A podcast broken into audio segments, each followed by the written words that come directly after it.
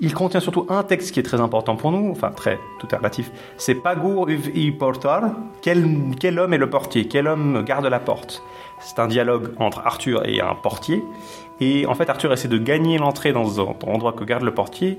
Et pour cela, il doit, euh, bah, il fait une liste notamment de, des hommes qui l'accompagnent pour en fait témoigner de leur valeur et de leur, leur prouesse. Et c'est intéressant parce que bah, on a une longue liste de chevaliers qui va, enfin de chevaliers, terme de chevalier d'être un peu anachronique, ce seront ceux qui vont devenir plus tard les chevaliers de la table ronde. Des compagnons d'Arthur. Des compagnons d'Arthur, des guerriers d'Arthur. Does neb yma'n gwybod un dim am olwen nag ysbyddaden. Ond rhaid i ni geisio dy helpu di. Mi ofyna i marchogion rhoi cymorth i ti. Cai, bedwyr. On va pas encore vous avoir sur le dos pendant 300 ans, si? Nous, on est celtes Et on est fiers de l'être Rex Quandam, Rexque Futurus. Épisode 2, texte gallois et vie de saint. Alors bonjour à tous et bienvenue dans Rex Quandam Rexque Futurus. Bonjour Antoine. Salut Laïs. Alors bienvenue dans ce deuxième épisode. Merci à tous pour vos retours pour l'épisode 1 et votre enthousiasme. On a vu que vous étiez impatient d'avoir la suite et la voici. On vient enfin vous présenter la suite euh, logique finalement. On est encore dans une dimension très très introductive, j'ai l'impression, euh, de la matière de Bretagne en fait. Oui, mais avant ça, on va peut-être parler justement un peu de, de, votre de ce courrier des lecteurs qu'on a eu. Alors, euh, on voudrait remercier quelqu'un qui nous a envoyé, euh, qui nous a recommandé un livre, Journey to Avalon, qui nous parlerait de l'Arthur historique, qui serait en fait un saint qui aurait été en ermitage dans un petit monastère breton, enfin de, de Bretagne continentale, et il aurait percé euh, à jour le mystère de l'Arthur historique. Alors, euh, on l'a dit dans le dernier épisode, on veut pas forcément, enfin c'est pas comme ça qu'on va aborder Arthur, mais on pourra peut-être plus tard faire un épisode sur euh, l'Arthur historique en tant que en tant qu'une itération supplémentaire de l'histoire. C'est-à-dire, euh, c'est finalement c'est une, façon de le lire comme une autre. Il y a des sources, il y a des sources qui sont très très différentes, mais il y a une exploitation de, de, de textes entre guillemets. De, de narratifs existants, une exploitation de, sources pas forcément arthuriennes, mais autres, comme par exemple des sources romaines ou des sources voilà. Euh, et du coup, c'est euh, finalement ouais une ironiquement, l'Arthur historique est un Arthur fictionnel comme les autres, presque, on pourrait dire. On pourrait presque dire ça. C'est aussi, euh, peut-être plus récemment, c'est devenu aussi une espèce de marronnier où régulièrement on a peut-être des articles qui sortent dans la presse généraliste. Sur Séville Junior, euh, on a trouvé la vraie tombe d'Arthur. On a retrouvé le vrai roi Arthur. C'était quelque chose qui se faisait déjà beaucoup au Moyen Âge, hein, tout au, 13e, au 12e siècle. L'abbaye de Glastonbury euh, annonce avoir, à grand frère avoir trouvé la tombe du roi Arthur, qui va, bah, qui, qui va être un presque un endroit touristique. Euh, la question après, euh, la, table ronde recréée à Winchester euh, au XIVe siècle. Il y, a, il y, a, vraiment une dimension un peu marronnier à trouver le vrai Arthur, de, pour pouvoir se réclamer peut-être d'une certaine façon du vrai Arthur. encore aujourd'hui, hein, ça continue. Donc, donc, ça participe vraiment encore au mythe, et peut-être dans cet angle-là, on va, on va l'aborder. Un, autre point qu'on peut aborder avant de commencer, c'est vous avez peut-être vu qu'il y a un film qui va sortir. Euh, King Arthur Legend of the Sword euh, avec Charlie Hunnam dans le rôle titre et puis réalisé par Guy Ritchie qui avait fait les films Sherlock Holmes euh, avec Robert Downey Jr. et Jude Law. moi j'ai l'impression qu'on parle de ce projet depuis peut-être 2011. Enfin j'ai l'impression que depuis 2011 Ça Guy Ritchie, beaucoup, ouais, hein. il a annoncé je veux faire sept films sur le roi Arthur donc peut-être qu'il va celui-ci va faire assez d'argent pour qu'il en fasse plus. Euh, ce qui pose la question de est-ce qu'on vous en parlera? Puis je pense qu'on pourra faire un épisode spécial euh, dessus. En tout cas sur ça, puis peut-être le comparer aussi à d'autres adaptations de la matière de Bretagne. Bah, on je vois beaucoup les, les gens, les commentaires sur euh, internet, c'est ah non, ça a l'air horrible. Le vrai film sur Arthur, c'est Excalibur, rien d'autre. tout ça, c'est la chronique. Excalibur, qui, qui... Enfin, je veux dire, voilà, le film, les films arthuriens, par définition, ça a toujours été un peu un, une tarte à la crème parce que soit tu fais un film qui se veut être le plus historique possible, comme King Arthur d'Antoine Fuqua, puis du coup, ça ressemble à rien que les gens connaissent, c'est chiant. Euh, soit, enfin, ça peut être intéressant, mais disons c'est plus un film sur euh, un fait historique qui n'a pas grand chose à voir avec ce que les gens imaginent de la matière de Bretagne. Soit tu fais un film comme Excalibur qui est très high fantasy, euh, très basé dans les chroniques, mais encore de façon très très détournée parce que bah t'as as un ton qui est assumé, as, tu vas avoir un, une, une, mythologisation presque de façon presque un peu différente. J'ai l'impression que c'est ça Excalibur. On n'est pas dans une dimension qui est forcément très très fidèle finalement à l'aspect médiéval. Et là, bah, le King Arthur de je suis très très excité, je vais pas vous mentir. Je, suis très sceptique aussi. Pour moi, ça, non, moi, je suis très très excité pour celui-là parce que ça, ça m'a l'air d'être le truc le plus euh, dingue, le plus euh, frappadingue possible en, dans la dans la, la, bizarrerie du truc et en ça, ça ça ressemble beaucoup à d'autres romances médiévales donc pour moi c'est tout à fait dans le ton peut-être pas d'Arthur lui-même parce que les romances arthuriennes sont généralement un peu plus soft Ouais. Enfin, ça dépend lesquels, hein, on va en aborder des très bizarres, mais comparé à la moyenne des romances qui peuvent être encore plus euh, n'importe quoi parfois, c'est quand même pas si, si inattendu que ça finalement d'avoir un, un film un peu à la Guy Ritchie. Je suis curieux de voir ce que ça va donner, on va dire. Bah, personnellement, j'aurais presque peur de l'inverse, que ça soit trop soft. Enfin, en voyant la bande-annonce, j'étais là, euh, peut-être, peut-être que la Mais il y a bande-annonce des éléphants en Bretagne qui vont dévaster le je sais pas quoi. Enfin, mais on pourra, mais c'est justement peut-être pour répondre à la question, on va pas forcément aborder toute la littérature arthurienne linéairement jusqu'à euh, T.H. White avant. on m'a demandé si on allait euh, parler de Camelot aussi, bah voilà, ce serait peut-être l'occasion d'en parler. On euh, pourrait faire un, à un, week- l'occasion. un- un week-end où on binge-watch tout Camelot et puis on en parle après. en live, euh, on commente en live, on, on se stream en train de regarder Camelot. Parce qu'on a une émission, on a une émission arthurienne depuis un mois, mais déjà à chaque fois qu'on en parle, il y a quelqu'un pour faire des blagues de Camelot, ça, ça va, ça va, ça va pas être fatigant euh, très vite. Euh, non, mais c'est vrai que c'est aussi un sujet qui a pas, pas mal marqué les gens. Je pense qu'il a pu introduire certaines personnes à la, matière de Bretagne, à la légende arthurienne. Euh, et puis surtout Camelot, finalement, au début avait un côté un peu plus anachronique, justement, un peu plus à la Excalibur de Borman. Puis finalement, par la fin de Camelot, en fait, on sait euh, c'est rigolo parce que tu peux voir le processus au fond des, cinq saisons. Sur la fin, tu regardes les habits qu'ils portent, ça fait un peu hippie, mais ça ressemble beaucoup, beaucoup à ce que les gens auraient porté au, au 5e, 6e siècle, tout en ayant un ton qui est très, très arthurien. Donc, je, je trouve que Camelot, pour le coup, euh, c'est un Non, mélange des genres qui est pas forcément le, le pire dans le genre. Il y a, il y, a, il y a- il y a beaucoup de choses à dire dessus. Mais... Surtout dans sa dimension historisante, hein, par exemple, qui, qui réussit peut-être mieux à placer Arthur dans une logique historique semi-cohérente. J'ai pas envie de dire qu'elle est parfaitement exacte, mais euh, en tout cas, euh, un projet historique qui est peut-être si éloigné de celui de Geoffroy ou bien de, de ou de Larman ou d'autres textes. Et en parlant de logique historique semi-cohérente, il faut peut-être qu'on aborde le problème de la chronologie de nos épisodes, parce qu'il n'y a pas que les films de Guy Ritchie qui vont poser problème sur comment est-ce qu'on doit les insérer dans le flux de nos épisodes, mais on va pas pouvoir faire vraiment une suite d'épisodes chronologiques en allant du plus ancien au plus récent, parce qu'il y a beaucoup de fils qui vont s'entrecroiser, de traditions qui, qui échangent les unes des autres, donc très souvent on va devoir parler de quelque chose, mais ça veut pas dire parce qu'on en parle en premier que c'est le plus vieux. Par exemple, un truc dont on devrait vous parler d'abord, c'est euh, Tristan et Iseux. C'est une des traditions les plus anciennes, même si elle est un peu marginale dans la légende arthurienne. Mais on va pas vous en parler avant longtemps parce que ça, elle est un peu à part en fait. Elle est un peu séparée du reste. Mais pourtant, on sait qu'elle est probablement plus ancienne que certaines choses qu'on va vous parler avant. Oui, et puis il y a aussi le fait que, bah voilà, c'est l'image arthurienne principale est largement issue de cette succession. Geoffrey de Monmouth, Chrétien de Troyes, et après ça, bah voilà, les cycles français de la Vulgate, de la post-Vulgate, les morts d'Arthur anglaise et le mort d'Arthur de Mallory. Et puis euh, simplement aussi le fait qu'on puisse pas forcément toujours savoir de quand sont les textes euh, euh, qu'on discute. Enfin, certains textes sont écrits bien après qu'ils étaient composés. Certains textes peuvent avoir été composés en fait assez tardivement et avoir l'air d'avoir inspiré des choses qui sont en fait dérivées d'un texte qu'ils ont en commun. Des éléments qu'on retrouve dans l'un sont peut-être similaires à ceux d'un autre, mais sans être issus de celui-ci. Donc finalement, c'est assez compliqué de vouloir euh, faire un plan détaillé de A à Z et on va essayer plutôt d'avoir une certaine logique. Là, par exemple, bah, on a parlé des premières sources d'Arthur, des vraiment des plus textes les plus anciens possibles sur Arthur la première fois.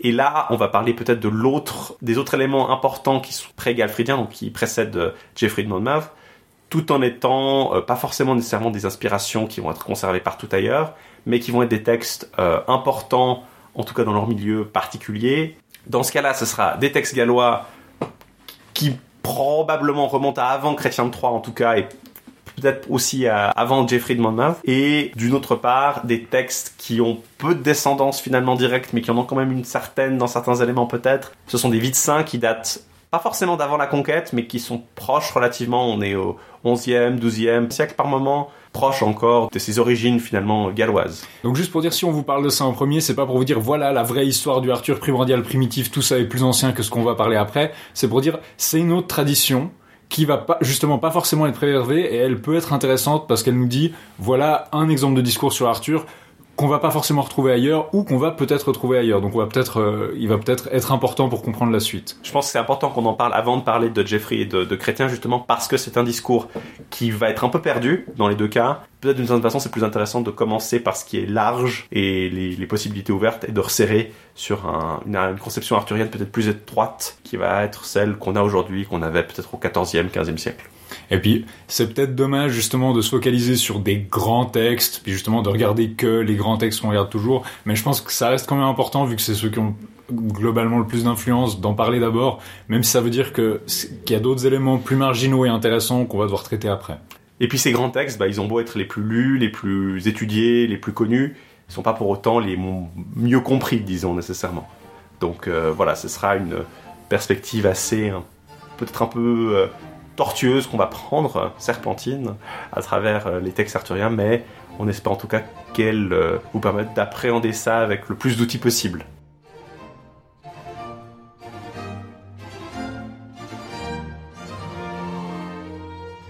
On sait peu de choses sur la poésie galloise primitive, puisque la plupart des textes qu'on a, même si on pense qu'ils ont une base euh, originale, enfin qui daterait euh, de cette ère galloise antérieure, euh, ont été compilés plus tard et les manuscrits sont tous plus anciens, mais on a quand même quelques éléments sur ce que devait être cette tradition. Oui, alors on, a, on sait qu'il y a une poésie galloise, en tout cas dès le, dès le Xe siècle, parce qu'on a des manuscrits d'église, des manuscrits religieux qui contiennent des vers religieux des Anglignones en gallois dès, cette époque-là. La plupart des manuscrits gallois qui ont survécu de l'époque sont en fait des manuscrits qui sont partis du pays de Galles parce que bah, ils avaient un intérêt, soit c'était des livres historiques, soit c'était de la, des livres religieux. Et on a assez peu exporté de poésie galloise qui était tellement typique que bah, ça n'intéressait pas grand monde ailleurs que le pays de Galles. Et du coup, les, les manuscrits gallois conservés au pays de Galles ont été généralement très mal conservés. On a très peu de manuscrits. Euh, on a en fait quasiment pas de manuscrits. Aucun des manuscrits dont je vais vous parler là ne date vraiment de l'époque, de la même époque que les poèmes qu'ils contiennent. Tous ces manuscrits sont ultérieurs. Le plus ancien date du XIIIe siècle, pour vous donner une idée. Donc c'est toujours assez hasardeux parce qu'on doit juger euh, de quand date quel manuscrit et de, quand date le poème en lui-même. Donc c'est toujours assez, euh, assez périlleux de, faire des affirmations définitives sur aucun de ces poèmes. Euh, alors on va ici s'intéresser au texte de ces manuscrits dont on sait ou on se doute qu'il prédate Geoffroy de Monmouth parce que c'est un peu ce, versant arthurien qui commence vraiment à se populariser, à se diffuser et qui va influencer tout ce qu'il y a après. Euh, Geoffroy de Monmouth, c'est celui qui inaugure la tradition des, comme on appelle la tradition des chroniques avec l'Historia Regum Britanniae, qui est un texte emblématique de, de, la tradition arthurienne, dont on vous parlera ensuite. Mais justement, le gros problème, c'est d'émêler ce qui date de la tradition galloise antérieure ou de ce qui a été influencé par ces textes-là.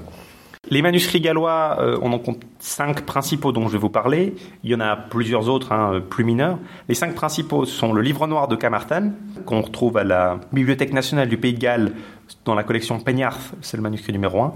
Le livre de Taliesin, Peñarth MS2. Le livre d'Anerin, Cardiff MS 2.81. Le livre rouge d'Erges, qui est lui conservé à Oxford euh, à Jesus College manuscrit 111 le livre blanc de Riedersch, qui est le manuscrit Peñarth, enfin les manuscrits Peñarth 4 et 5, parce qu'il est fragmentaire, il était divisé, et ainsi que plusieurs manuscrits de triade, notamment MS Peñarth 20 ou 45. Le, livre d'Anérin, donc celui que je vous ai déjà mentionné hein, quand on a parlé des Gododines, ne contient qu'en fait que ce poème, que Gododine, donc il n'est pas tellement intéressant pour le reste. Le livre noir de Camartan, qui a été compilé vers 1250, lui, ne montre pas du tout d'influence euh, de, enfin, de Geoffroy. Il contient surtout un texte qui est très important pour nous, enfin très, tout est relatif. C'est Pagour i portar. Euh, je ne sais pas si je l'ai très bien lu, mais euh, quel, homme est le portier? Quel homme garde la porte? C'est un dialogue entre Arthur et un portier. Et en fait, Arthur essaie de gagner l'entrée dans l'endroit que garde le portier. Et pour cela, il doit, euh, bah, il fait une liste notamment de, des hommes qui l'accompagnent pour en fait témoigner de leur valeur et de leur, prouesse. Et c'est intéressant parce que bah, on a une longue liste de chevaliers qui va, enfin de chevaliers. Terme de chevalier est peut-être un peu anachronique. Ce seront ceux qui vont devenir plus tard les chevaliers de la table ronde. Des compagnons d'Arthur. Des compagnons d'Arthur, des guerriers d'Arthur. Et ce qui est intéressant, c'est qu'il mentionne bah, Kay, que euh, il mentionne aussi Hlachau, qui est le fils d'Arthur, en fait, dans, la légende, dans les légendes galloises, qui se recoupe avec le Loholt, par exemple, du père Lesphos. Et d'ailleurs, de façon intéressante, le Loholt de Père Lesphos est traduit par Lachau en gallois, dans la traduction galloise de Père Lesphos, du Haut Livre du Graal. Et il y a un des vers de, de, de, Pagour qui mentionne justement la possibilité que. Il mentionne Kay et euh, Lachau combattant ensemble, mais on ne sait pas s'ils se combattent l'un et l'autre, comme dans euh, Père Lesphos, ou côte à côte. Euh, le, livre noir de, de Camartin contient aussi plusieurs strophes, donc des anglignones, qui contiennent de la matière arthurienne. Les anglignones sont un peu des, fragments, mais on ne sait pas s'ils sont vraiment des fragments de quelque chose déjà existant ou simplement des vers qui permettaient à des, bardes de, rebroder de la légende dessus. Est-ce que c'était vraiment des fragments tels quels? Est-ce que c'était des briques ou est-ce que c'était des textes dans leur, euh, dans leur propre doigt? Ils sont organisés en séquences plus ou moins euh, cohérentes. Il y a notamment une des séquences qui s'appelle les Englignoni Bedau, les strophes des tombes, qui est intéressante parce qu'elle mentionne les tombes de Glarmai, donc de Gauvin. Donc on sait déjà que le personnage de Glarmai Gauvin existe dans la tradition galloise. La tombe d'Owain, fils d'Urienne, donc euh, bah, Yvain, et euh, la tombe d'Arthur, qui est mentionnée comme étant une, une, merveille, un terme qui est un peu difficile parce qu'on ne sait pas si ça veut dire une merveille absolue, elle est très belle, Fabuleux, ou alors si elle est justement dans le sens fabuleux, euh, difficile à trouver, caché. Ouais. Et ça pourrait avoir un sens, pour sens que Arthur, euh, sa tombe, on ne sait pas très bien où elle est, parce peut-être qu'il n'a pas de tombe. Ouais. Elle est sur Avalon, ou elle est sur, enfin, quelque part de caché, et Arthur va peut-être justement revenir. Donc ça, c'est un peu l'essentiel qu'on trouve dans, ces, euh, dans ce livre noir. Des des textes donc très fragmentaires, hein, c'est, fragmentaire est peut-être pas le bon terme exactement parce que c'est peut-être pas des fragments, c'est peut-être des textes qui existaient dans leur entièreté comme des textes qui qui- avaient l'air de fragments, si qui veut. était allusif. hein. Très, c'est très allusif, comme toute la poésie galloise. On ne sait pas, euh, par exemple, quand on mentionne la, la mort de quelqu'un, on sait rarement de quoi il va mourir. On sait que Ouais. bah, Massien est mentionné en tant que mort, mais on ne sait pas comment. Donc c'est supposé que les gens qui lisaient ces poèmes savaient à quoi ça se référait, enfin que c'était des Voilà. et Donc- que ça c'est des résumés un peu. Des résumés ou alors peut-être des outils mnémoniques. Il faut dire aussi que ce qui a été conservé par écrit a un biais. Par exemple, ça peut être quelqu'un qui a écrit une part, qui ne se souvient que d'une partie ou qui n'a lu qu'une partie et que du coup la personne qui a noté le, texte ne sait pas exactement tout. Donc il y a toujours les biais habituels que, sont le filtre un peu de ce qui passe à l'écrit. Surtout pour quelque chose qui est aussi distant. Les, livres, je vous ai dit qu'un le livre noir a été compilé vers 1250. Les œuvres qu'il contient sont probablement 10e, 11e siècle, donc bien avant. Le, le livre de Taliesin, lui, a été compilé dans la première moitié du XIVe siècle, donc on est déjà pratiquement un siècle plus loin. Et il contient aussi plusieurs allusions à Arthur. Il y a plusieurs poèmes courts. Il y en a un qui, qui s'appelle euh, Maronat Utir Pandragon. Donc, euh, en fait, le dragon a été euh, ajouté parce que littéralement, c'est le Maronat Uter Pen. Et Pen, ça veut dire la tête. Donc, on ne sait pas exactement. C'est probablement Uther Pendragon parce qu'il est mentionné ailleurs dans des triades, par exemple. Mais enfin, on ne sait pas exactement si ça se réfère à Luther de la traduction arthurienne parce que Uther n'apparaît pas en fait. C'est une élégie dite par la, la- cette personne, Uther Pendragon, qui est proche de la persona de- du poète Taliesin, qui est ce poète légendaire dont on dit qu'il est euh, enfanté, ouais. qu'il- est la réincarnation d'un être euh, précédent. Ça, c'est la mythologie autour de Taliesin est très complexe. Et il passe pour être un poète à la cour d'Arthur. Et le Maronat serait une élégie bah, dite de la bouche d'Uther Pendragon. Et Uther Pendragon a des qualités en commun avec Taliesin. Il est euh, ce change-forme un peu, euh, ce tricheur un peu Ouais. de la réalité. Donc c'est peut-être pas le père d'Arthur, mais enfin, en tout cas, c'est un personnage lié à cette légende. Mais le, texte le plus important du livre de Taliesin, c'est le Preido Anun, le, le- littéralement le butin ou les trésors d'Anun.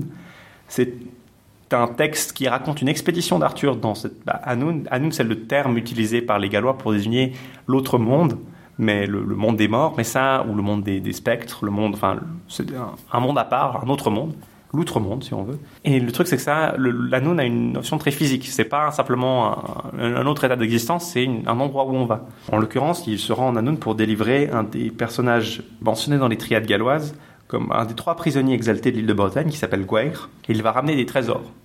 Et ce qui est intéressant, c'est que le pré de Hanun a, beaucoup de trésors et de, ce- ce schéma d'aller se rendre dans un endroit pour y ramener des trésors, un schéma qu'on trouve beaucoup, notamment dans euh, Color et qu'on va mentionner plus loin. Le livre de Taliesin, c'est principalement ce grand poème et ces petits autres fragments qui mentionnent d'autres euh, personnages liés.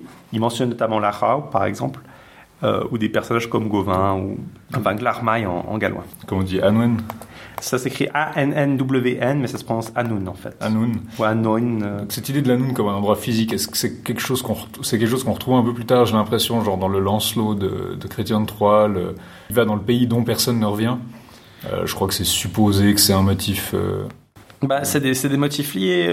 c'est, ça apparaît dans d'autres aussi branches galloises, typiquement les branches du Mabinogi, les Mabinogion. La première branche raconte l'histoire d'Araun, qui est le roi en fait de, de l'Anun, qui échange sa place avec un, un autre roi, le Puil en fait. Et ils échangent leur place. Donc c'est un schéma ouais. qu'on retrouvera euh, dans d'autres histoires. Mais en tout cas, c'est certainement cette idée très physique. C'est un endroit qui a justement pu évoluer, par exemple, d'une histoire à propos d'un seigneur qui se rend dans une île en particulier, qui est devenu, euh, ça a été mythologisé, en fait, si on veut, sous le nom d'Anun.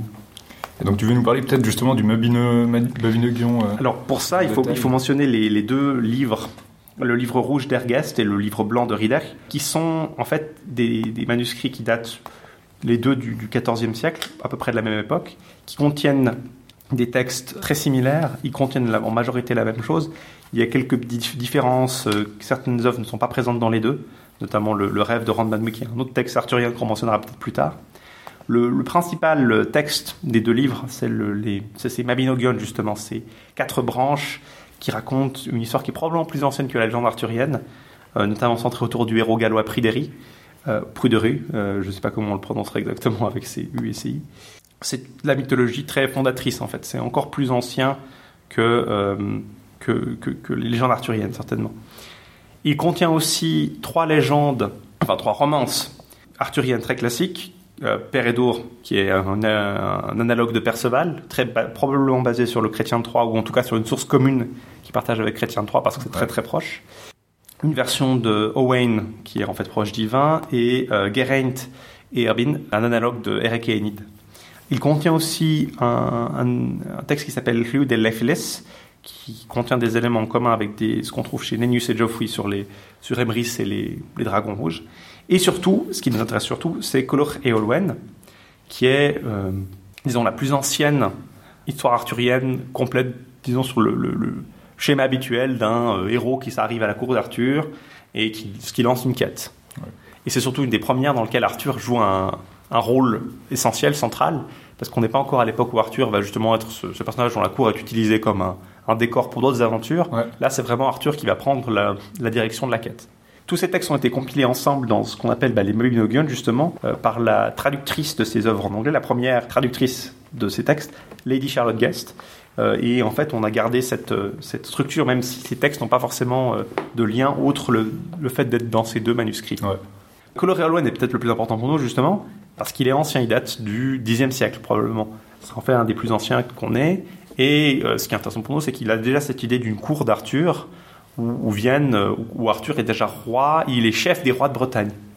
Il est euh, déjà un, personnage important, et on vient à lui pour euh, avoir des aventures. En l'occurrence, Coulor est son cousin, et sa mère envoie Coulor, qui veut, qui veut conquérir la main d'Olwen, la fille du géant Isbadan, et l'envoie chez son cousin Arthur pour ben, qu'il lui accorde Olwen comme cadeau. En fait, c'est ce- cette histoire, ce schéma du tu te rends chez ton, chez ton parent ou chez ton, chez ton seigneur, tu lui demandes quelque chose, il doit te l'accorder.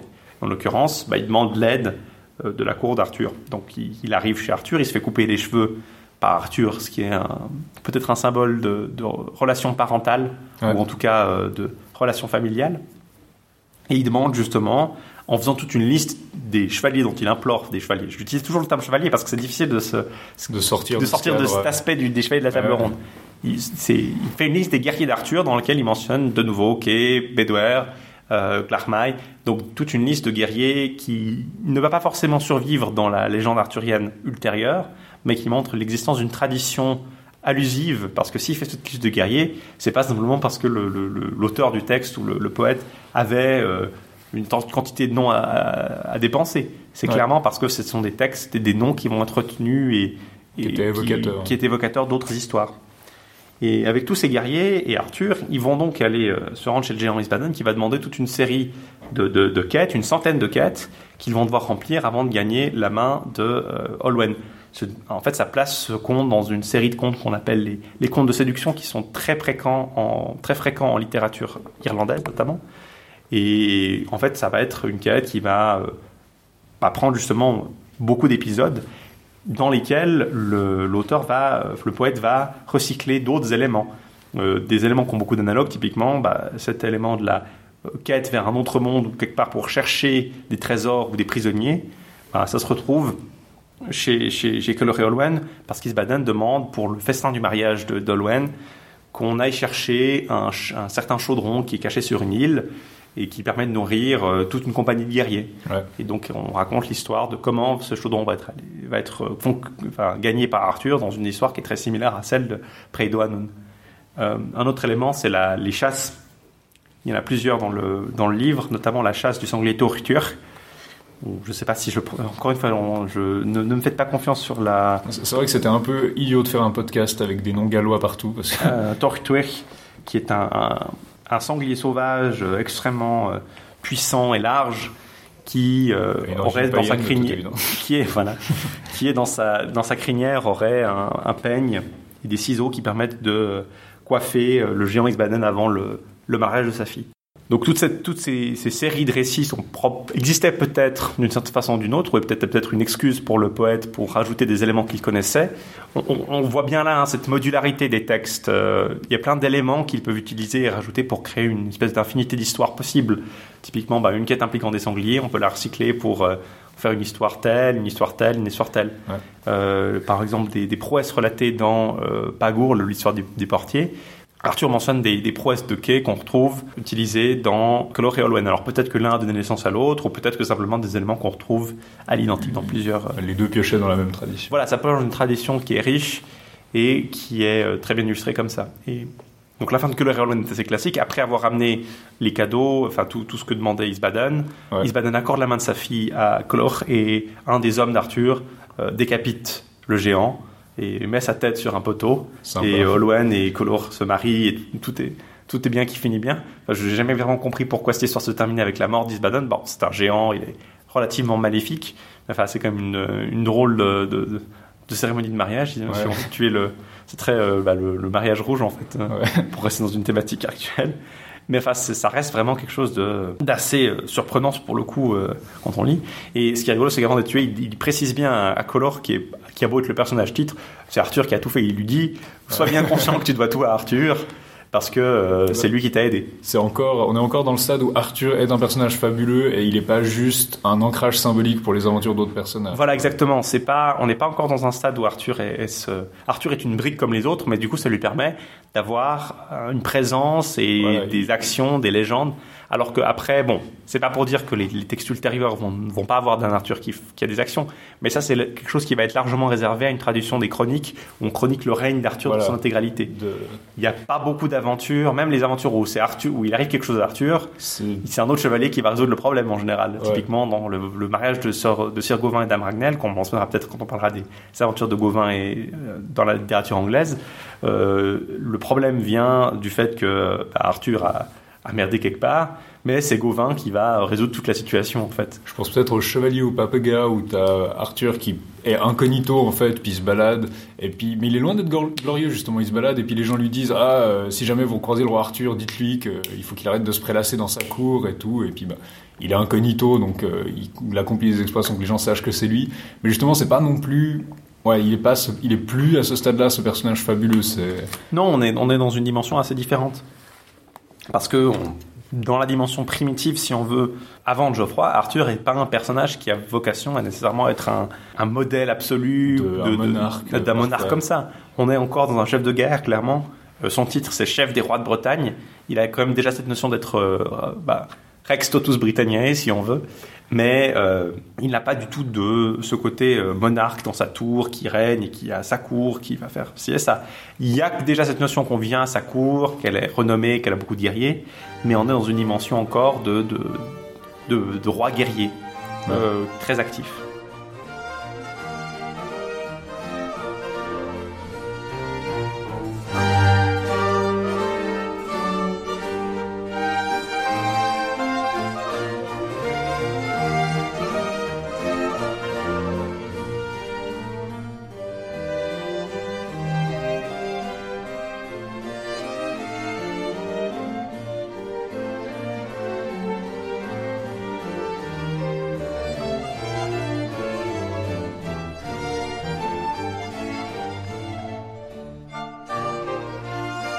Et c'est quelque chose qui est renforcé si on lit, en fait, c'est un autre élément très important de la littérature galloise, ce sont les triades.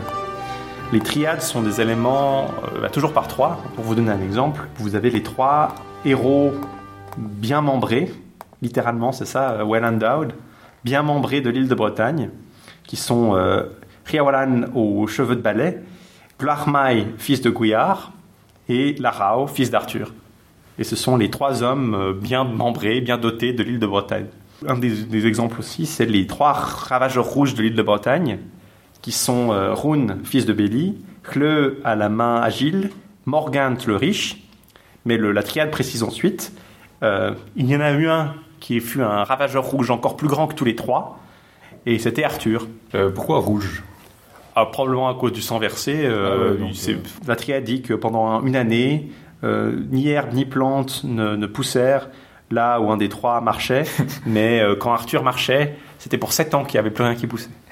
Donc vraiment, on- soit c'est trois euh, personnages, par exemple trois, je sais pas, trois prisonniers exaltés comme on l'a vu avant, dont, dont Guerre était, dont était un, ou alors euh, on a cette dimension où un quatrième personnage va être utilisé comme exemple suprême. Tout ce qu'on sait, c'est que ces, ces fragments étaient, sont mentionnés parfois dans des textes. Typiquement, ben, les Prairies de la Lune mentionnent Guerre comme... Euh, Guerre, pas Guerre. Guerre, c'est la sœur de- de- d'Arthur, la mère de, de Clarmaille. Guerre euh, est un prisonnier exalté de Bretagne, c'est mentionné dans le texte. Donc c'était probablement des, des outils mnémoniques pour les, les bardes, ou les, enfin, les conteurs, les poètes, qui pouvaient ainsi avoir, euh, ah ben, il y a trois héros qui ont fait ça, il y a trois héros qui ont fait ci, et euh, ça permettait de se- s'en souvenir avec un vers particulier. Bah, bah, ti- tiens, j'ai envie de raconter une histoire sur un type, bah, il y a telle triade qui dit qu'il y a eu trois types qui ont fait ça, on va en prendre un des trois, on va raconter une histoire. Ou alors ça permet aussi de remplir du texte en disant, ah mais Ouais. un tel faisait partie de telle triade. On retrouve aussi des, ex- des ensembles comme les 13 trésors de l'île de Bretagne, dont l'identité des trésors en question varie selon le cas. Mais enfin, il y a une, une espèce de catégorisation qu'on retrouve dans des manuscrits, comme bah, on trouve des triades dans le, manu- dans le livre rouge d'Ergest, on trouve dans plusieurs autres manuscrits. Euh, et chaque fois, alors c'est des ensembles un peu légèrement différents qui se recoupent parfois, mais euh, ça a toujours en commun cette- ce, côté allusif, encore une fois. Ouais. On est dans une poésie qui n'est pas, euh, qui ne présuppose pas que on, vous- on va vous expliquer toute l'histoire. Mhm. C'est à l'opposé presque de la poésie germanique qui a tendance à, à recommencer à raconter une histoire avec le grand-père du grand-père du héros et à vous expliquer comment le héros, la famille Ouais. du héros est devenue ce qu'elle est et ce que le héros a fait et quand il fait une allusion, quand il y a une allusion qui est faite, elle est toujours expliquée et euh, même si on regarde quelque chose comme Beowulf par exemple, le, le poète commence par raconter tout, tout, tout ce qui s'est passé jusqu'à ce qu'on arrive Depuis la création. ah, depuis la, ouais, euh, presque. Hein, euh, ça, c'est le cas dans la- les, les par exemple. Ouais. Dans, dans Beowulf, on commence par raconter l'histoire des, ben, des, des Gardena, les, les, les Danois à la lance, qui finissent par arriver à la lignée de, de et euh, au problème qu'il a à Eoroth avec, euh, les, avec Grendel. Et on raconte aussi la lignée des Gates avec euh, l'histoire de, de, de Beowulf, justement, et de sa famille. Donc on est vraiment dans une dimension ici, la, la littérature celte est beaucoup plus allusive. On mentionne que- qu'un tel est mort, mais on mentionne pas comment il est mort. On mentionne qu'un que un tel, un tel et un tel sont les trois héros à la, au, coursier rapide, mais on ne mentionnera pas euh, comment ils ont gagné ce titre ou comment, euh, pourquoi leurs chevaux étaient particulièrement rapides. Ce qui rend justement la spécula- les spéculations sur ce, que, sur ce contenu euh, de la littérature assez hasardeuse, enfin, pas forcément hasardeuse, mais souvent c'est pour ça qu'on a aussi beaucoup d'informations où on dit ah ça pourrait être ça ou pas ou quelque chose de complètement différent parce que c'est des morceaux. euh, Voilà, par exemple, on a un héros qui est mentionné comme les, les trois, les, trois, les trois chevaliers vierges de la cour d'Arthur, qui mentionne Pérédour, fils d'Ephrag, qui est donc le Pérédour du des Mabinogion. Mais euh, ce Pérédour qui a été probablement créé après le. qui a peut-être recyclé un héros plus ancien, mais qui est certainement Ouais. inspiré largement de la couche qu'a ajouté Chrétien justement sur Perceval, qui a été assimilé à ce Pérédour. Donc c'est très difficile de le juger parce que même ces, ces triades, on en a des qui ont été clairement inspirées, que celles qui mentionnent les chevaliers ont été clairement inspirées par la littérature française et anglaise sur le sujet. Donc on n'est pas dans une dimension euh, exclusivement archaïque non plus. on n'a pas accès à, on n'a pas accès vraiment à cette littérature sous forme pure entre guillemets. Voilà, le plus proche qu'on ait, c'est Coloréolwen, Ouais. euh, qui, est, qui a été encore une fois écrit bien après. hein. donc on a, il est possible que certains éléments étaient, c'est peu probable, mais il est possible que certains éléments remontent en fait à ultérieurement, mais on, on doute quand même. Ce qu'on peut dire en gros, c'est qu'il existe bien un Arthur, qui a bien une famille, qui a un fils, ce qui n'est pas courant forcément dans la littérature française, mais qui arrive quand même, et qui a une reine qui s'appelle Gwynefer, qui a un neveu qui s'appelle Glarmaï, et, euh, et ça c'est important, qui a une mort à la main de Medrawt, donc Ouais. Mordred, qui n'est pas mentionné comme un membre de sa famille au début, euh, à la bataille de Camlan. Et ça, c'est quelque chose qu'on retrouve aussi dans les, dans les textes gallois, euh, pas seulement dans les annales cambriens, mais dans les, dans les textes comme euh, un des poèmes de- de- du livre de Taliesin le mentionne notamment. Donc, c'est les éléments essentiels euh, que donc, Kay et Bedur Petiver sont les deux principaux bras droits d'Arthur, avec Glarmaï. Et c'est à peu près là l'essentiel qu'on a de, De- la mythologie celte arthurienne qu'on a euh, avant euh, Geoffroy de Monmouth. Ben, je pense qu'on peut, oui, effectivement, hein, on peut conclure euh, sur une tradition qui est très très difficile à résumer et à, comprendre. Si vous voulez vous donner une idée aussi vague qu'elle puisse être Il y a plusieurs œuvres contemporaines qui, reprennent un peu de cette idée, notamment Jean Marcal, qui a écrit un livre intitulé Le roi Arthur et la société celtique, qui est très différent parce que Jean Marcal a écrit beaucoup sur la littérature celte, mais aussi la littérature arthurienne. Il a repris toute une, il a refait des, des réécritures de, de l'histoire du Graal assez, euh, assez générales. Il en a fait un qui s'appelle Le roi Arthur et la société celtique, qui est justement plus orienté sur les aspects celtes. Mais là, on est vraiment dans les aspects celtes des légendes ultérieures. Donc, par exemple, là, euh, quel élément de Lancelot a pu être inspiré par des légendes celtes Voilà. Et il essaie de recréer une histoire un peu euh, primitive du roi Arthur qui est très très que je trouve maladroite parce qu'elle euh, prend pour content du fait que beaucoup d'éléments seraient purement celtes. Typiquement, ben, il raconte un analogue absolument très très proche de Gawain le Chevalier Vert, euh, comme ça se déroulant et arrivant à Arthur. euh, en se basant sur le fait que bah, il y a des décapitations dans d'autres textes celtes plus anciens, sauf que bah, là il suit exactement le, le schéma de Sir Gawain le Chevalier Vert, Il projette sur le passé. il projette sur le passé des textes contemporains. C'est la même chose avec la, la BD Arthur, une épopée celtique, Ouais. qui est une série de BD en, je crois, 7, ou 8 tomes.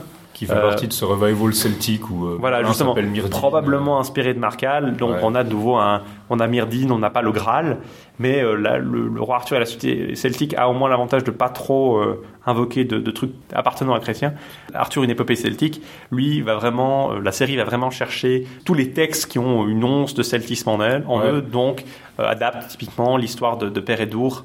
Euh, qui est pour, pourtant ultérieure, ou l'histoire de, de. Geraint, euh, l'histoire de Tristan aussi. C'est toujours le risque qu'on veut essayer de faire une tradition. Enfin, est-ce qu'on veut essayer de créer une histoire celtique cohérente narrativement? Enfin, on finit par euh, prendre des blocs qui viennent clairement de beaucoup plus tard. Mais le problème, avec un mishmash un peu. Le, le problème aussi, c'est que c'est une tradition qui est tellement vaste et allusive qu'on peut pas dire qu'il y a une tradition arthurienne avec. C'est pas un univers particulier qui Ouais. va être considéré comme séparé. On n'est pas dans la notion. Par... Il faut pas s'imaginer que les textes gallois se divisent en, par exemple, l'univers du Mabinogion, l'univers d'Arthur, l'univers de Taliesin, etc. C'est vraiment euh, pas. euh, on n'est pas dans, au 20e, 21e siècle avec l'univers Marvel, l'univers d'ici, tout ça. C'est clairement Il n'y un. a pas trop de frontières entre Voilà, il n'y a pas de frontières. Typiquement, Owain est un personnage à la base semi, enfin historique, semi-historique, qui va être petit à petit devenir une légende et probablement arriver à- justement par ses poèmes gallois dans les alentours d'Arthur avant d'être complètement transformé en chevalier de la table ronde par chrétien. Euh, quelque chose comme les, les, les Mabinogion vont avoir des, avoir des allusions dans les textes arthuriens et quelque chose comme par exemple euh, l'histoire de Tristan, certainement une ancienne, une histoire beaucoup plus ancienne effectivement, qui a une existence propre et qui va devenir euh, assimilée. Mais elle est déjà assimilée, par exemple, avec Arthur à l'époque des Celtes. Ouais. Donc on est à l'époque celte. Donc on est vraiment dans une, un processus qui est constant de lien. Il faut pas simplement se dire ah euh, c'est les Français et les Anglais qui ont tout combiné, toutes ces légendes celtes Ouais. dans un micmac. euh, Faut, Voilà. pas non, faut pas non plus s'imaginer que ça ait tout été inventé à un point X dans le temps. et- Voilà, il faut pas ça. a- C'est un processus qui était déjà ces processus de rencontre, d'ajout de personnages peut-être séparés, sont pas uniquement le fait de chrétiens ou de, de- des écrivains comme euh, ben, pour euh, Thomas et Béroul pour le, le Ouais. Tristan français. On leur a beaucoup attribué le fait d'avoir instauré euh, Tristan dans la légende arthurienne, mais enfin Tristan est déjà mentionné en rapport avec Arthur. L'autre problème aussi, c'est des choses comme les Igod Odin, par exemple, qui mentionnent des allusions à Arthur, qu'on considère comme de la matière arthurienne parce qu'ils font une allusion à Arthur, mais euh, ça peut avoir une référence à la base historique. Bah, c'est difficile de voir à quoi ça se rattachait à l'époque. Voilà, c'est comme, euh, bah, on a bien des blagues où, où Spider-Man dans des, des comics fait des allusions à Batman. Euh, Ouais. Imagine que dans ou à Star Wars par exemple.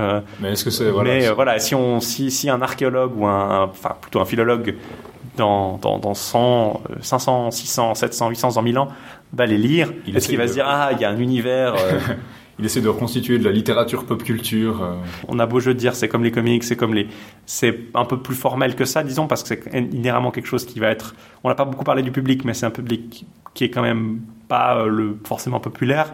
En tout cas, ce qu'on en a, c'est des formes euh, plutôt prestigieuses et éduquées, donc c'est ce qui survit évidemment. Ouais. Je vais pas dire non plus c'est quelque chose qui était réservé aux classes supérieures, mais c'est clairement quelque chose qui va être relativement. euh, en tout cas, ce qu'on a, c'est une littérature de cours, quoi. Et peut-être qu'on peut conseiller, euh, pour finir, une référence si des gens sont intéressés euh, sur l'Arthur gallois. Oui, une référence particulière sont les volumes édités par, la- par le, le Vinever Trust et la Société internationale arthurienne, qui ont publié une série de volumes qui se consacraient essentiellement au texte par, euh, disons, source en fait, par langue. Ouais. Donc on a l'Arthur des Français, l'Arthur des Allemands, l'Arthur des Anglais, et il y a justement un Arthur des Gallois, The Arthur of the Welsh, qui, euh, sont- qui est un des plus anciens, publié en 91, euh, l'édition que j'ai, euh, et qui va en fait, c'est une série d'essais, mais qui couvre à peu près toute la, littérature arthurienne celte, en se basant sur les, le Arthur historique, les poèmes primitifs que je vous ai mentionnés, Coloré Olwen, vies de saints euh, gallois, mais également euh, Geoffroy et ses traductions celtes, la légende de Merlin, euh, et tous les, tous les textes du Mabinogion, jusqu'à euh, les transmissions de ces textes vers l'Angleterre et la, la France. C'est pas exhaustif dans le sens que c'est pas encyclopédique. Il résume pas forcément tous les textes de la même façon, mais euh, il s'intéresse aux, les auteurs s'intéressent de façon différente selon leurs intérêts et leur, leur champ. Ça reste une référence en termes de- d'explication de, comment ces textes in- interagissaient. Et sinon, bah, la plupart des, il y a beaucoup d'encyclopédies arthuriennes hein, qui existent. La plupart mentionnent pas beaucoup ces- cette période parce que c'est quelque chose qu'on connaît assez peu et sur, qui, est, qui se c'est- beaucoup aux conjectures. Donc, euh, vous trouverez les bas, disons, ils mentionneront, la plupart mentionneront Prey de Hanoun, Coloré et euh, Pagour sans doute, ainsi que d'autres poèmes. Euh, mais ça va être très basique, quoi. hein. Alors ça conclut un peu ce survol très basique de, de- des sources galloises de la littérature arthurienne. On va passer maintenant à un Arthur un peu étrange, qui est aussi inhabituel, l'Arthur qu'on trouve dans les Vies de Saints. Euh, donc c'est pas proprement de la littératurienne, mais Arthur est un personnage secondaire de certaines de ces histoires et on va voir quel visage ça lui donne. Avant de passer enfin à la tradition des chroniques, qui est beaucoup plus large et qui va inaugurer quelque chose de qui ressemble vraiment à ce qu'on entend aujourd'hui par littérature arthurienne.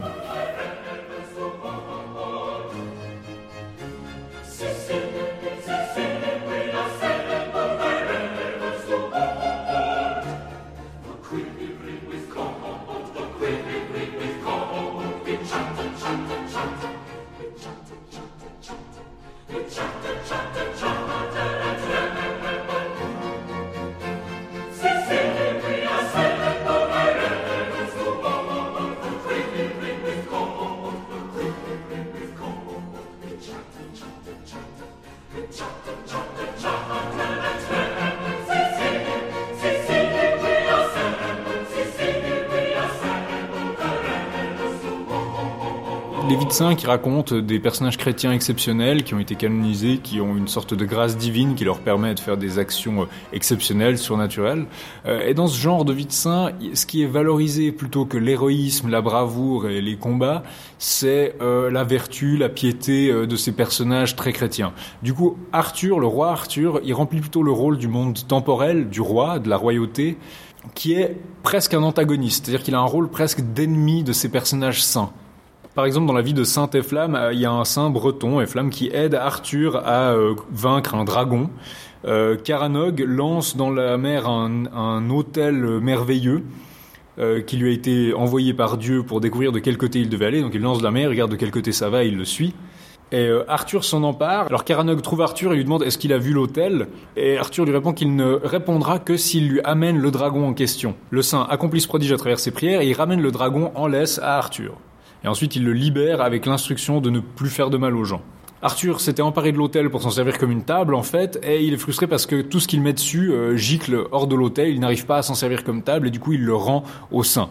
Pire encore, dans la vie de Saint Padarne, la Vita Paterni, un autre texte du XIIe siècle, Arthur voit la tunique de Saint Padarne et il la convoite, il est percé par l'avarice et il lui demande donne-moi ta tunique. Euh, Padarne lui répond que non, cette tunique est faite pour un homme d'église, il ne peut pas la lui donner. Arthur est foudrage, mais il s'en va. Euh, il revient, en- toujours enragé, et Padarne prie pour qu'Arthur soit englouti par la terre. À ce moment-là, la terre s'ouvre et engloutit Arthur jusqu'au montant, ce qui le force à implorer le pardon de Saint Padarne, ce qu'il lui accorde, ce sur quoi il est libéré. Après quoi, Arthur prend Padarne comme son patron. Donc, ce sont des histoires écrites par des hommes d'église, probablement pour valoriser des hommes d'église, et qui expliquent en gros qu'il faut être gentil avec les hommes d'église, sinon il va vous arriver des bricoles. Bon. Euh, Arthur n'est pas autant un antagoniste, parfois il donne juste des quêtes à ses saints, il leur dit j'ai un dragon, j'ai un problème de tel, il faudrait que vous me produisiez un petit miracle ici ou là. Il y a clairement une opposition entre le monde ecclésiastique et ce monde chevaleresque, ce monde temporel de la royauté. Par exemple, dans la vie de Saint Ilude, Ilude est dit être un cousin d'Arthur et euh, est un soldat jusqu'à ce qu'un ange lui dise de cesser ça et de, consacrer sa vie à Dieu en fait. Euh, dans le récit justement, Ilude voulait avant ça aller à la cour du roi Arthur parce qu'il avait entendu de telles merveilles, mais justement la morale de l'histoire est toute différente. Par contre, certaines de ses vies donnent des indices quant à ce qu'Arthur va devenir. Par exemple, dans la vie de Saint Cadoc, euh, on voit Arthur jouer au dé avec Kay et Bedivere quand il voit un roi nommé Gwynlyn qui amène Gladus, une femme qu'il aime, et euh, qui est pourchassée par le père de celle-ci, Brishan. Quoique le premier instinct d'Arthur ce soit de convoiter cette femme, ses compagnons lui rappellent que nous sommes là pour aider ceux qui sont dans le besoin et dans la détresse. Ce qui est un prélude à cette idée chevaleresque qu'il faut servir les plus faibles et les plus démunis. Euh, toujours dans cette même vie, de nouveau cette opposition entre monde temporel et monde religieux, c'est-à-dire que Arthur pourchasse un guerrier qui s'appelle Longuemain, euh, auquel Saint Cadoc euh, donne sanctuaire. Saint Cadoc abrite ce personnage, et quand Arthur l'apprend, il est furieux, il vient avec ce soldat pour en finir avec lui, quoi. Cadoc dit en gros qu'il ne veut pas laisser Arthur juger cette dispute et faire justice lui-même, mais que la dispute doit être jugée par un conseil d'hommes d'église, de saint hommes, de vieillards qui doivent décider ce qui va se passer. Euh, ils rendent leur sentence qui est que Arthur sera dédommagé en bétail, mais Arthur, par mauvaise foi, dit qu'il n'acceptera que des vaches qui sont rouges devant et blanches derrière pour que ce soit très difficile de le payer. Et en gros, pour contrer ça, Cadoc fait venir un troupeau de vaches parfaitement ordinaires, mais par la grâce de Dieu, elles sont changées en euh, vaches rouges devant et blanches derrière pour se conformer au désir d'Arthur. Et une fois que Kay et Bédiver ont pris possession de ces vaches, elles se changent en euh, bottes de foin. Ensuite de ça, Arthur demande pardon à Cadoc en disant qu'il réalise son arrogance. Et puis, une fois qu'il a fait ça, les vaches sont de retour dans leurs enclos comme il faut. Dans une vie de Saint Gildas, justement, on parlait de Gildas avant, euh, qui a été écrite autour de 1130, il est dit qu'il est contemporain de Gildas et qu'il a tué Uel, qui est un des frères de Gildas, un acte que Gildas lui pardonne et pour lequel Arthur fait pénitence. Caradoc de Lancarphone, l'auteur de cette vie de saint, parle aussi du rôle de Gildas dans le retour de Guenièvre. Elle avait été kidnappée par Melvas, le roi du pays de l'été qui inclut euh, Glastonbury et qu'il avait gardé dans son château qui avait une position invulnérable à cause de ses euh, marécages et des rivières autour.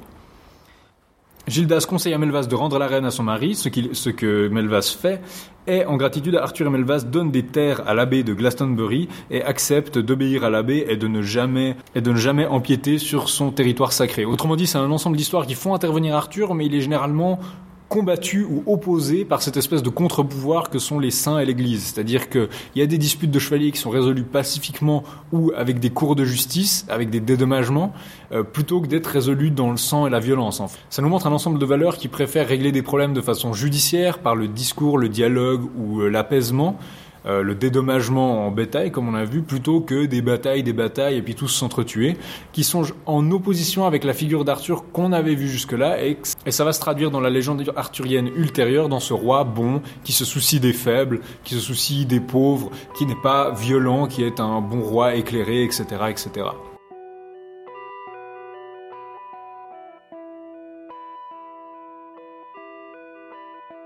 Alors voilà, c'est tout pour aujourd'hui. On a regardé un peu ces deux traditions qui apportent peut-être un éclairage un peu différent de ce qu'on a l'habitude d'entendre sur Arthur. Euh, donc une tradition galloise qui nous montre un Arthur qui est finalement peut-être déjà assez proche de ce qu'on connaît. Bah oui, on l'a on dit, hein, c'est il y a pas mal d'éléments qu'on va retrouver après euh, dans les romans, spécifiquement dans les romans de Chrétien III, mais tous ceux qui vont suivre. Euh, c'est des éléments qui ressemblent peut-être le plus déjà aux, aux, légendes galloises.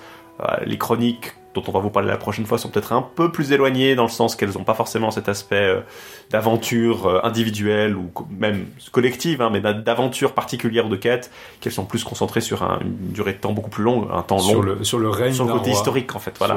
Euh, mais sinon, c'est vrai qu'il y a beaucoup d'éléments qu'on va retrouver plus tard. C'est le cas alors dans des vies de saints également, hein, qui sont peut-être un peu alors on sait pas très bien, comme on, l'a déjà dit et répété, hein, ces, ces textes gallois qui sont peut-être 7e, 8e, ça serait vraiment très tôt, peut-être 11e, 12e, et qui ont de toute façon été écrits par le, d'ici au 14e, 13e siècle, ils sont certainement écrits bien avant, peut-être autour de la conquête, qui sait.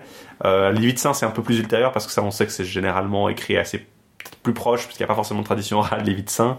C'est quoi, 11e, 12e siècle? Euh, là, c'est peut-être un peu plus euh, proche, disons, des romans, mais là, il y a quand même des éléments qu'on va retrouver qui ont peut-être influencé euh, des romans euh, de chrétiens, notamment. Bah oui, bah cet épisode de Méloise dont on a parlé avant, qui kidnappe Guenièvre dans une vie de Saint-Gildas, on va le retrouver plus tard euh, dans le Lancelot de Chrétien de Troyes. Donc on voit qu'il existait avant que Chrétien de Troyes le mette et qu'il intéressait pas forcément les traditions des chroniques. Donc il y a peut-être des, des choses qu'on peut voir sauter de ces traditions antérieures par-dessus la tradition des chroniques pour se retrouver dans nos romances. Et par exemple, un autre élément qui peut être intéressant, comme on l'a dit, c'est le fait que dans les vies saints, on voit des valeurs qui soient assez différentes de celles qu'on verrait dans des textes gallois, qui seraient peut-être pour caricaturer un peu plus brutal, le fait qu'on ait des, des Arthur qui soient confrontés à des hommes d'église, ça va peut-être résulter dans un portrait d'Arthur qui est plus ce roi juste, ce roi chrétien, ce roi qui est bon et qui a des, une valeur de charité, si on veut. Ce roi qui va aider les faibles, on le voit en germe ici. Surtout dans ces, ces vies euh, où il est moins le méchant que le, le, le personnage un peu éduqué, quoi. Le, qui, qui, qui cherche peut-être les, les... Bon, c'est peut-être aussi une réaction, finalement, à une, une transformation d'Arthur vers un roi guerrier brutal, euh, qui est pas spécialement chrétien, à un roi, justement, euh, chrétien, qui fait le, le, le bon travail de l'église et qui aide l'église. Et que ça, ça se reflète, du coup, en disant, ah, bah, vous voyez, tiens, on a une vie de saint qu'on veut écrire, ah mais on pourrait intégrer Arthur à ça parce qu'on sait qu'il était proche. Mais simplement voilà, c'est pas euh, encore une fois, on l'a répété à cette fois, je pense dans cet épisode, on n'est jamais sûr trop de la, de la, chronologie, euh, on n'a pas assez d'éléments. C'est ça avec tous les textes profanes finalement. Donc nous, ce qu'on peut essayer de faire, c'est montrer où apparaissent certaines choses sans avoir ça comme des espèces de limites de fer qui circonscriveraient tout ce qu'on a. Une référence qu'on peut vous conseiller pour aller plus loin, c'est le guide d'Oxford sur la littérature arthurienne, qui est publié en anglais, euh, qui examine justement différentes traditions arthuriennes. Il regarde un peu comment est-ce que le Graal, comment est-ce que la tradition de Perceval, comment est-ce que la tradition de, des, des, grands cycles se met en place, ce qui conduit justement à ces, ces différentes traditions qui s'entrecroisent et qui, je pense, est une des manières les plus intuitives de découvrir tout ça. Oui, c'est assez intuitif, c'est une lecture facile, c'est assez encyclopédique par moment, même si c'est loin d'être exhaustif. Euh, inévitablement, euh, il discute pas les textes en profondeur, il, il discute surtout les éléments qui reviennent et qui, qui vont ensemble. Et euh, alors, je n'ai pas encore exploré en, en, complètement, hein, mais c'est vrai qu'il y a, ça va jusqu'à des, des, des, traditions très récentes. Donc, c'est assez intéressant si vous voulez avoir vraiment une vision transversale, rapide, un plan d'ensemble, si vous voulez, de la mythologie arthurienne. Donc voilà, c'est tout pour aujourd'hui et cette étude des traditions galloises primitives et de ces vies de saints qui ont pu influencer après les textes ultérieurs. La prochaine fois, on va vous parler d'une tradition peut-être plus visible, en tout cas plus connue, c'est la tradition des chroniques, et notamment la plus importante, celle de Geoffrey de Monmouth, l'histoire des rois de Bretagne, l'Historia Regum Britanniae, qui est vraiment un des best-sellers historiques du Moyen Âge, si on peut le dire comme ça. C'est le, c'est l'histoire, c'est l'équivalent euh, de l'histoire mondiale de la France aujourd'hui. ça se lit partout, ça, ça, ça, part comme des petits pains, euh, euh, et c'est vraiment, euh, enfin, des, des, bases de l'histoire britannique pendant très longtemps, quoi. Et avec ça, les, ceux qui sont ses successeurs directs, donc euh, Was et Lachman surtout. En français et en anglais respectivement. Et on vous dit donc à la prochaine fois. À très bientôt.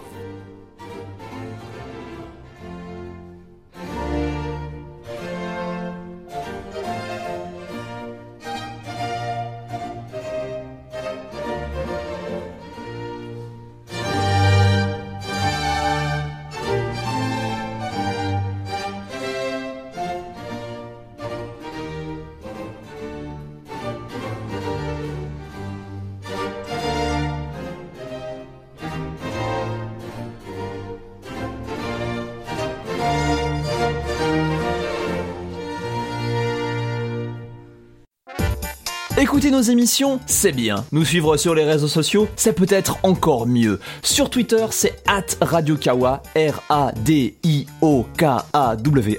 Et sur Facebook, c'est facebook.com slash radiokawacom, comme radiokawa.com sans le point, R-A-D-I-O-K-A-W-A, C-O-M. Et n'oubliez pas d'activer les notifications pour voir l'ensemble de nos publications.